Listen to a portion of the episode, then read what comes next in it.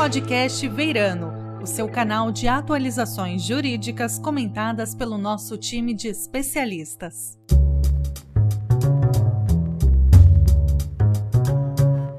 Hi, welcome to Veirano Podcast.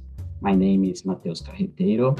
I'm a partner at Veirano's dispute resolution practice and specialize in international arbitration. The topic of our podcast today is international arbitration in practice. To our conversation, I have the pleasure to talk to Harry Burnett and Erika Franzetti. Both are partners in the New York office of King & Spalding and focus their practice on international arbitration with lots of experience in Brazil. Harry has been to Brazil numerous times, handled several arbitrations related to Brazil, and knows exceptionally well the peculiarities of the Brazilian market. Erika is a Brazilian who moved to the US and built a successful career in top notch law firms, always paying attention to the Brazilian market. In summary, both of them are highly qualified to provide Brazilian clients and in house counsel with tips and suggestions of best practice in the context of international disputes. Harry, welcome to our podcast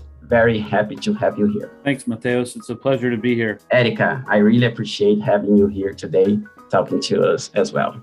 Thank you, Mateus. My pleasure.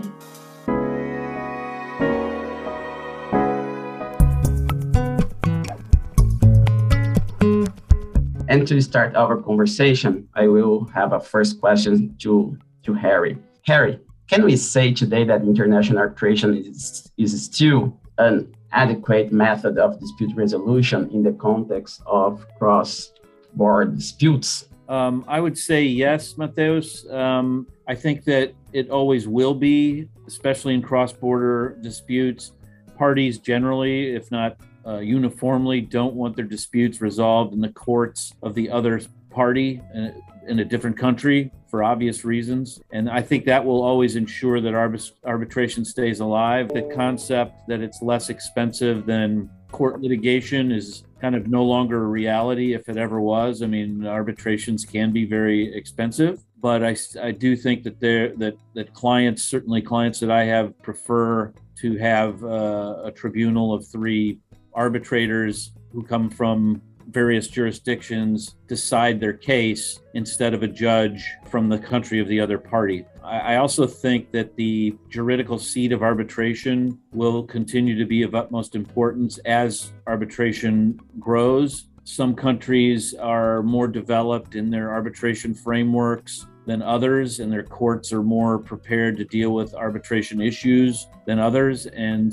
um, others, frankly, are lagging a little bit behind or are not really prepared to handle international arbitration issues. And then there are some some countries and some judiciaries that I think are still somewhat hostile to arbitration. So the seat of arbitration where you if you have to get assistance with the arbitration you have to go to the court in that jurisdiction or to confirm or to try to annul uh, an arbitration award and so that I think is something that the parties really need to pay very special attention to so that they don't end up being surprised when they get a nice award and it gets annulled uh, by a court that frankly may not know what what what it's doing or have much experience with that. So I do think it's uh, alive and well, and I think it's going to continue to grow and will be a preferred method of dispute resolution in cross-border disputes. I think you already covered uh, several relevant and important topics. Let me try to to get in more details on them, and let's see. Uh, first to to Erika, and then I, I, I will come back to you with a question about the seat of arbitration. But first, let me think about the substantive law to the arbitration. And, and Erika, what are the pros and cons of having, for instance, New York law applying to the resolution of the merits of a dispute? Thank you, Mateus. Um, well, an important advantage is that New York law is one of the most sophisticated bodies of contract and commercial law. Um, when you are thinking of New York law, you need to take into account that it includes an extensive set of precedents by New York courts, which have been developing and interpreting commercial and contractual principles for over 200 years, right? And it also includes comprehensive rules contained in the New York Uniform Commercial Code on very important issues, um, for example, the sale of goods, commercial leases, securities, and it includes relevant rules of international commercial law that are incorporated in international treaties to which the United States is a party. So, very um, sophisticated and well developed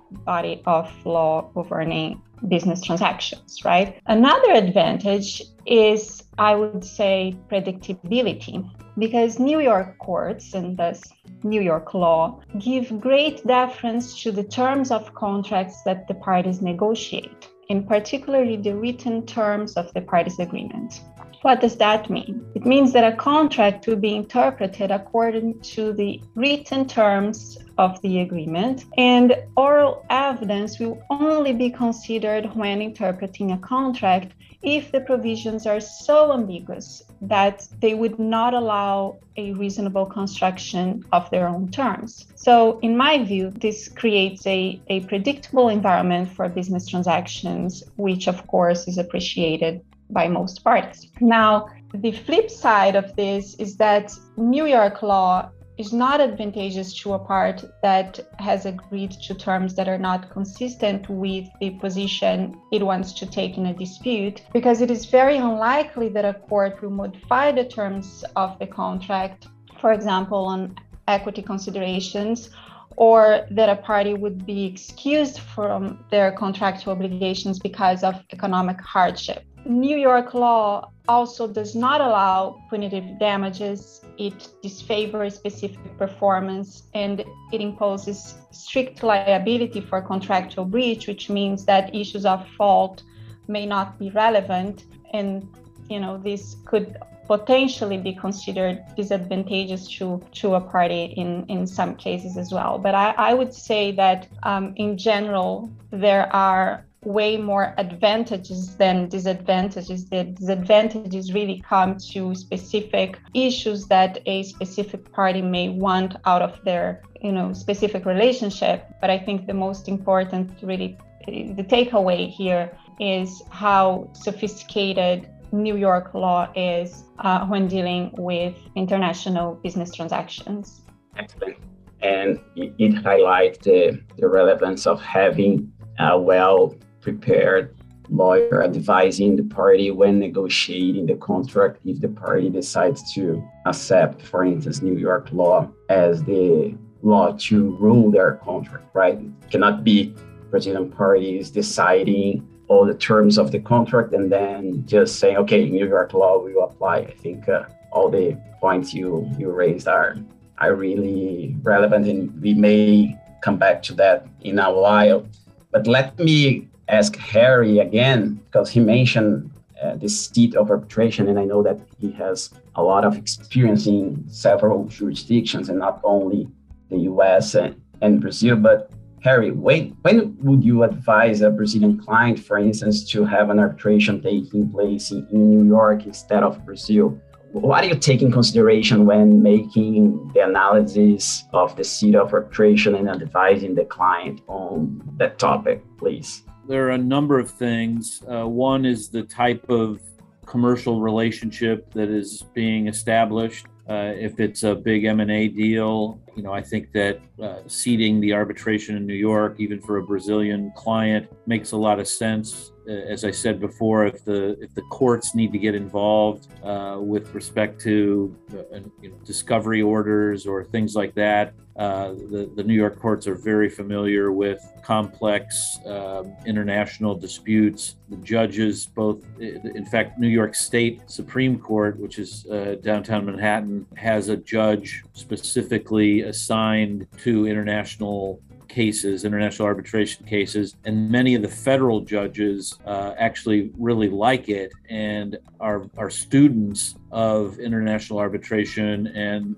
frequently are you know speak on those topics and so forth. And so that's that's that's one thing. Um, also if the if the brazilian client will likely want to enforce an award against assets outside of brazil uh, i would recommend uh, new york in particular uh, although there are other potential seats of arbitration. But if the assets that the client is going to want to enforce against are in brazil it really i think makes a lot more sense to have the arbitration seated in Brazil because enforcing an award in Brazil is much easier than enforcing an international arbitration award from outside of in Brazil. And so that's another factor. Those are really the main ones. I mean, in addition to New York just having many different uh, venues to have the arbitration. There's the New York International Arbitration Center. There are, there are many different facilities. I think the ICDR has an arbitration facility, and it's um, the, the infrastructure in New York from the hotels are very close to these venues, and there, there's just there are a lot of resources here on that front. So there are a lot of different factors that go into it when we talk about international arbitration, something that Brazilian clients and parties take in consideration is always cost. How much it's going to cost? It's going to be too expensive. So I have uh, trick questions now. I will go first to Erika and then to Harry. Erika, you think that uh, when we are talking about these cross-border disputes, uh, complex international disputes, uh, do you see them being resolved by mediation instead of arbitration nowadays? How is your experience on that? Look, Mateus, you're right. Um, clients are very sensitive to costs. I think they might have always been, but now more than ever. And we have seen an increased interest in mediating disputes um, both in Brazil and in the United States. As a member of the ICC Brazil Mediation Task Force. I have participated in several discussions in, in Brazil about the rise of mediation both before or during the arbitration. And I would say that you know the arbitral institutions are aware of this fact. They have encouraged the parties to mediate. An example I can give to you is the new rules issued by the ICDR, which is the international branch of the American Arbitration Association. Um, the new rules provide for mediation presumptively during the arbitration. So the parties are allowed to opt out of the mediation if they wish but if they don't do so, the mediation will start as soon as the arbitration starts. And the idea behind the rule is to encourage the parties to resolve or at least to narrow their disputes in a more cost efficient manner without having to worry that by suggesting mediation or accepting mediation, they would be showing some weakness in their position. That's just the default rule. They have to at least try to mediate unless one party does not want to. And I think that the same way that the New York Convention on the Enforcement of Arbitral Awards facilitated the growth of international arbitration during the last several decades, we will see that the recent Convention on Mediation, the which we call the, the Singapore Convention, um, facilitating the enforcement of mediation settlement agreements, which by the way was signed by both the United States and Brazil, will also probably increase the number of cross-border disputes being resolved by mediation in the coming years. That's that's what I would expect. It's really, really interesting and and on the same topic because we know that nowadays the currency, the Brazilian reais, is very weak in comparison with the US dollar. And this makes everything more expensive for Brazilian clients. But taking that in consideration, I think that mediation is always a very helpful and less expensive method of dispute resolution. But Harry, what else a Brazilian client can do to have a, a cost effective arbitration in your experience? Well, uh, there are a number of things you know some even relate to the arbitration clause where if you've got a dispute that's only a certain amount of money uh, it can be settled by one single arbitrator uh, if it exceeds that threshold three arbitrators. But from a fee standpoint and, and i have many uh, brazilian clients and the exchange rate is a is a serious problem uh, these days, and there's a you know a big money crunch going on within legal departments. And so you, we can do things like have flat fees for cases. You can divide them up by phases and have flat fees that you know so the client has certainty that the fees on each milestone, if you will, are not going to exceed a certain uh, threshold. Also, and, and Mateus, you and I know this firsthand that uh, we can also partner with Brazilian counsel whose billing rates, because they're they're they're being paid in reais, is is lower, and we can divide up the work in the case because usually there's a Brazilian component to cases that uh, relate to a client in Brazil, and we always partner with uh, local firms that can help um, soften the the shock of the of the international fees. We even have things like payment plans uh, over a course of a longer course of time than normal.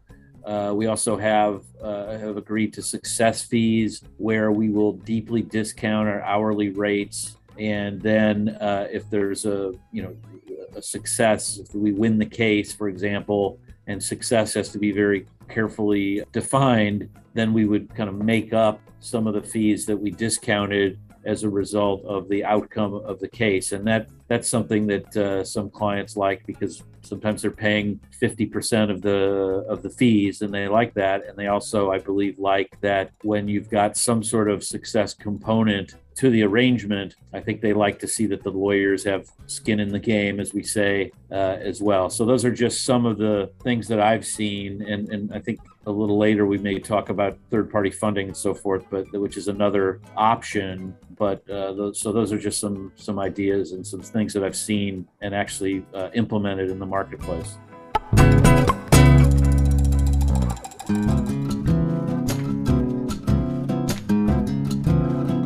Get back to third-party funding in a while.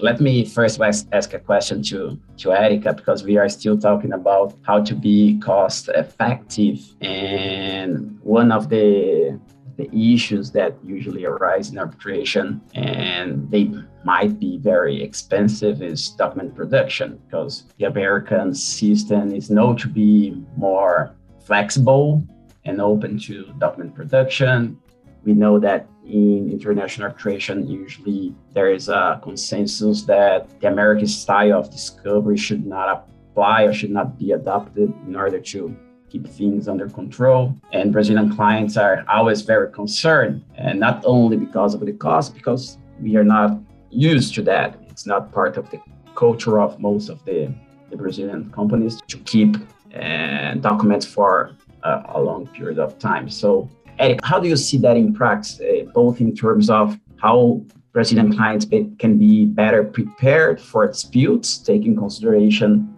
management of documents, and in terms of costs for, for a dispute resolution? Sure.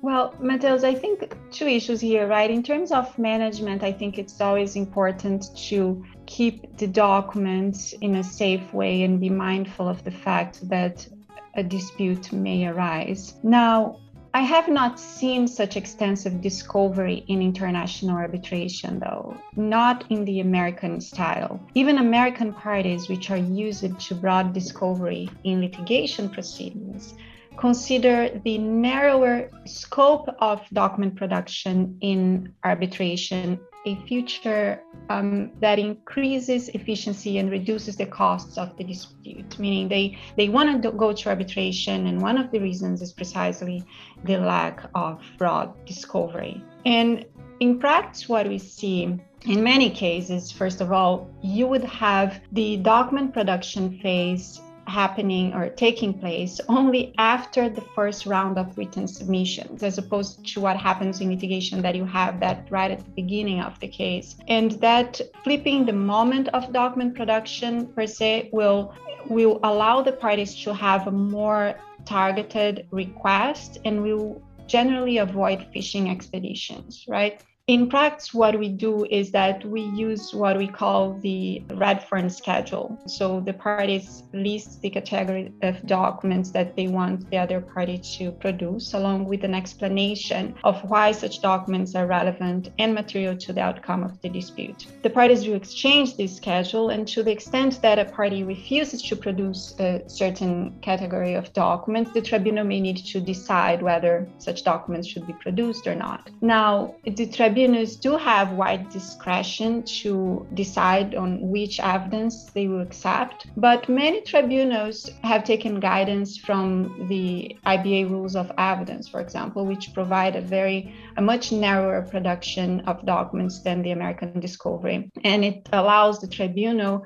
to balance the relevance and materiality of the requested documents against the burden imposed to the other party in producing it. So it's not really you know you request any type of document and and you get it. I think it is more limited in international arbitration. Another thing to keep in mind is you know there is a possibility of not uh, and this is uh, go, going back to your point on the management of documents because i think this is something clients need to be paying attention to.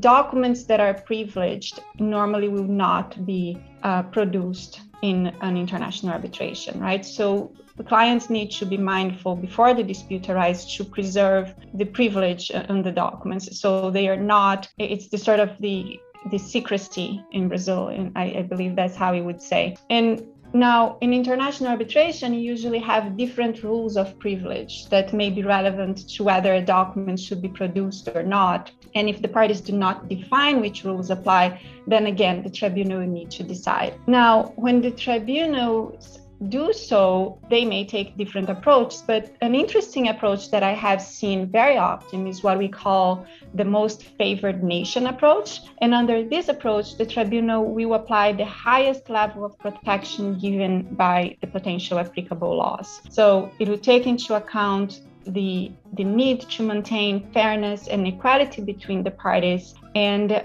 it is very unlikely that a party will be forced to disclose a document that it reasonably believed that was privileged. So, you know, the end result, again, you have a, a, more narrower um, document production than perhaps one would expect. So, so I don't think really that uh, broad document production should be a, a, real concern to to Brazilian clients. But I do think that steps should be taken along the way to protect the secrecy of documents to the extent that there are different types of privilege that can be applicable to them.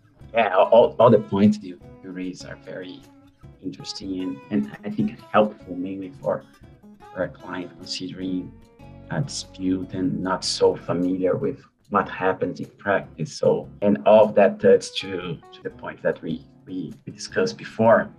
And I think Harry already mentioned some ways to make uh, international arbitration more cost effective. You also mentioned, Erika. But I would like to get back to Harry now to talk a little bit about third party funding, which might be a solution for cases sophisticated where the client doesn't want to or doesn't have funds to actually move forward with uh, an arbitration uh, like that. So, Harry, would, would you like to to explain a little bit how it works and, in your experience, if it helps indeed um, parties, cross-border disputes, international disputes to, to be able to move forward with their claims.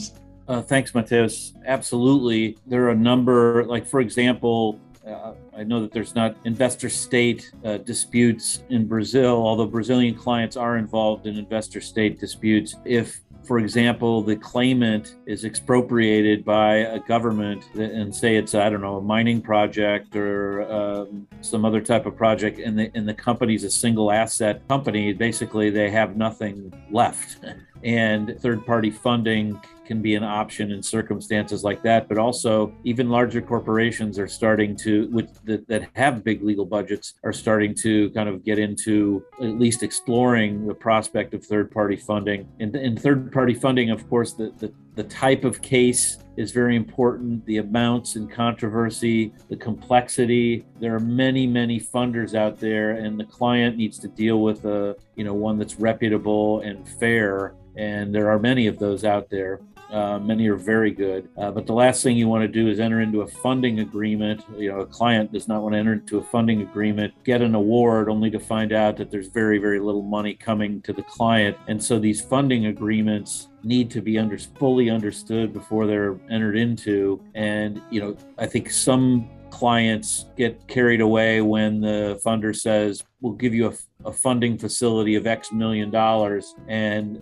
they don't always read the fine print or really, really understand the mechanics of the funding agreement. But I do think it offers certainly an option, but that's not the only option. For example, for clients that have some money and don't want to give up a lot of the award amount, there's also uh, there are insurance companies that will cover a loss. So, for example, if the client spends $5 million on legal fees and loses, the insurer will cover that. So the client will only lose the value of the, the time value of money over the, the time the fees are paid, but will get the quote unquote principal back, if you will. Uh, there are also underwriters who provide sovereign default risk insurance that can protect against adverse measures taken by governments. Insurance tends to be easier to get, and I understand due diligence is somewhat less rigorous because the third-party funders sometimes will literally spend, uh, you know, $100,000 investigating the case, deciding whether they want to fund it. Then it goes through multiple uh, levels of approval. It goes to the investment committee of the third-party funder, but I think uh, insurance is a good uh, option. It's certainly good for smaller cases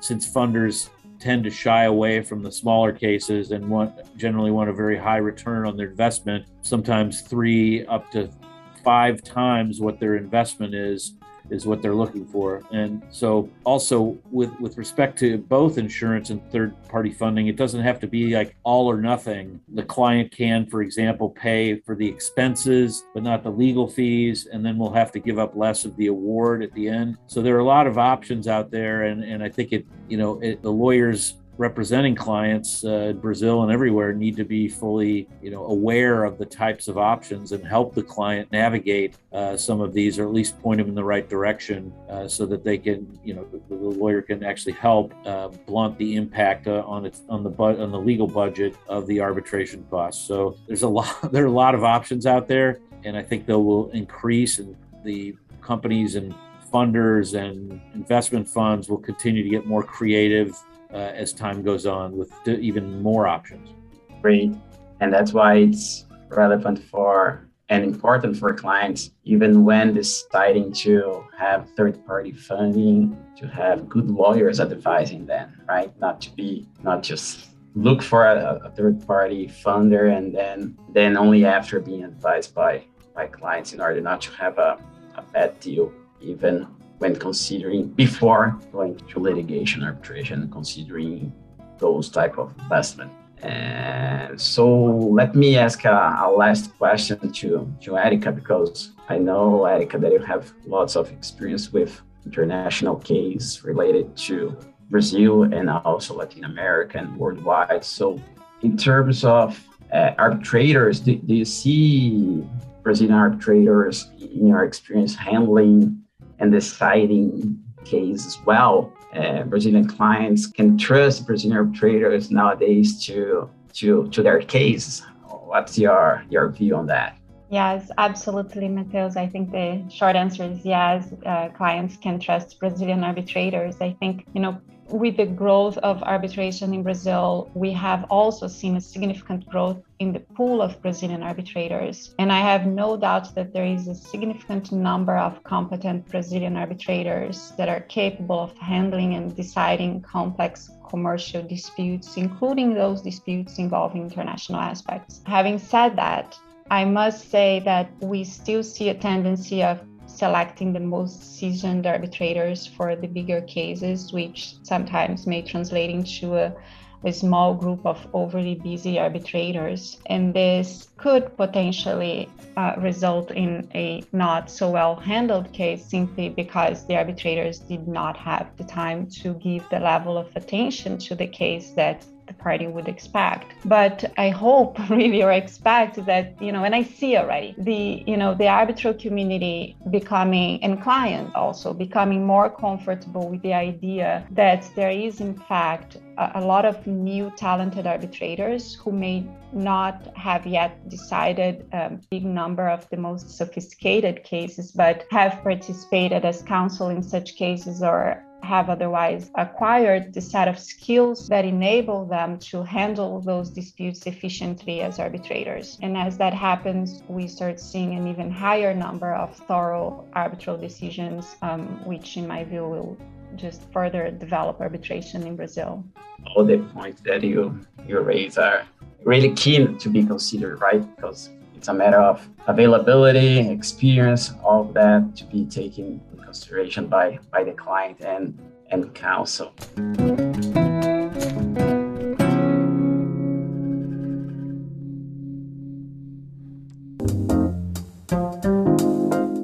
So to we are going to end our podcast. It was really, really nice to to hear firsthand from you both your experience and there are so many topics still to be discussed but i think that for our podcast we we were able to cover a lot. So i would like to first thank thank harry for for the opportunity and for providing us with so many clarifications. And please feel free harry to provide any final remarks you you may have well, I'd just like, first of all, Mateus, like to thank you and your law firm, Veirano, inviting us to do this. It was a great pleasure, and it's always a pleasure to to work with you and to um, uh, engage with you uh, on international arbitration issues. And the only thing I would say is I, th- I think this is an awesome podcast, and I hope people listen to it. I, I think that primarily Erika made some great points, uh, and I think people can learn a lot from this kind of dialogue. So it, it's um, really an honor for me to be able to participate, and I want to thank you for inviting me to do so. Me, thank you, and Erika as well. Erika, thank you so much. It was very helpful to to hear your insight, and please feel free to to, to present any final remarks. Thank you, Mateus. Uh, just echoing um, Harry's words, except that I think that he made the most interesting points in the podcast. but um, absolutely great pleasure being here and um, very great initiative by you and Veirano. And thank you very much for inviting us to participating in, in this. Thank you. I think that everybody that listens the, the podcast will learn a lot. And it was my case. So thank you so much. You have listened to Verano Podcast. For more information on important legal issues, please access our website, verano.com.pr.